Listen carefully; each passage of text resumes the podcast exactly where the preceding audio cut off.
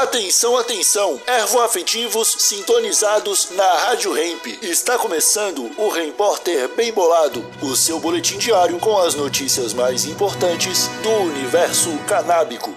Agora com a palavra, Marcelo Nhoque. Nova Zelândia aprova lei que proíbe cigarros de tabaco.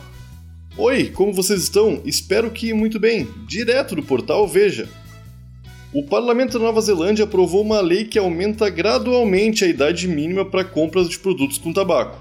A lei impõe uma proibição vitalícia para jovens nascidos a partir de 2009. Assim, daqui a 50 anos a idade mínima para comprar cigarro será de 63 anos.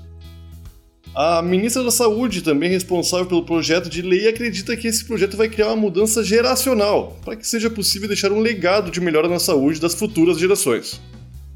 A taxa de tabagismo na Nova Zelândia já é baixíssima, com apenas 8% dos adultos fumando diariamente. Para efeito de comparação, o Brasil tem uma média bem baixa de fumantes e, mesmo assim, tem cerca de 9,1% da sua população adulta fumante. A França tem praticamente 30% da sua população adulta formada por pessoas que utilizam cigarros de tabaco. Esse foi o seu Repórter, um oferecimento Bem Bolado Brasil, a sua marca de utensílios canábicos. Siga no Instagram, arroba Bem Bolado Brasil e exija Bem Bolado na sua tabacaria. Até amanhã!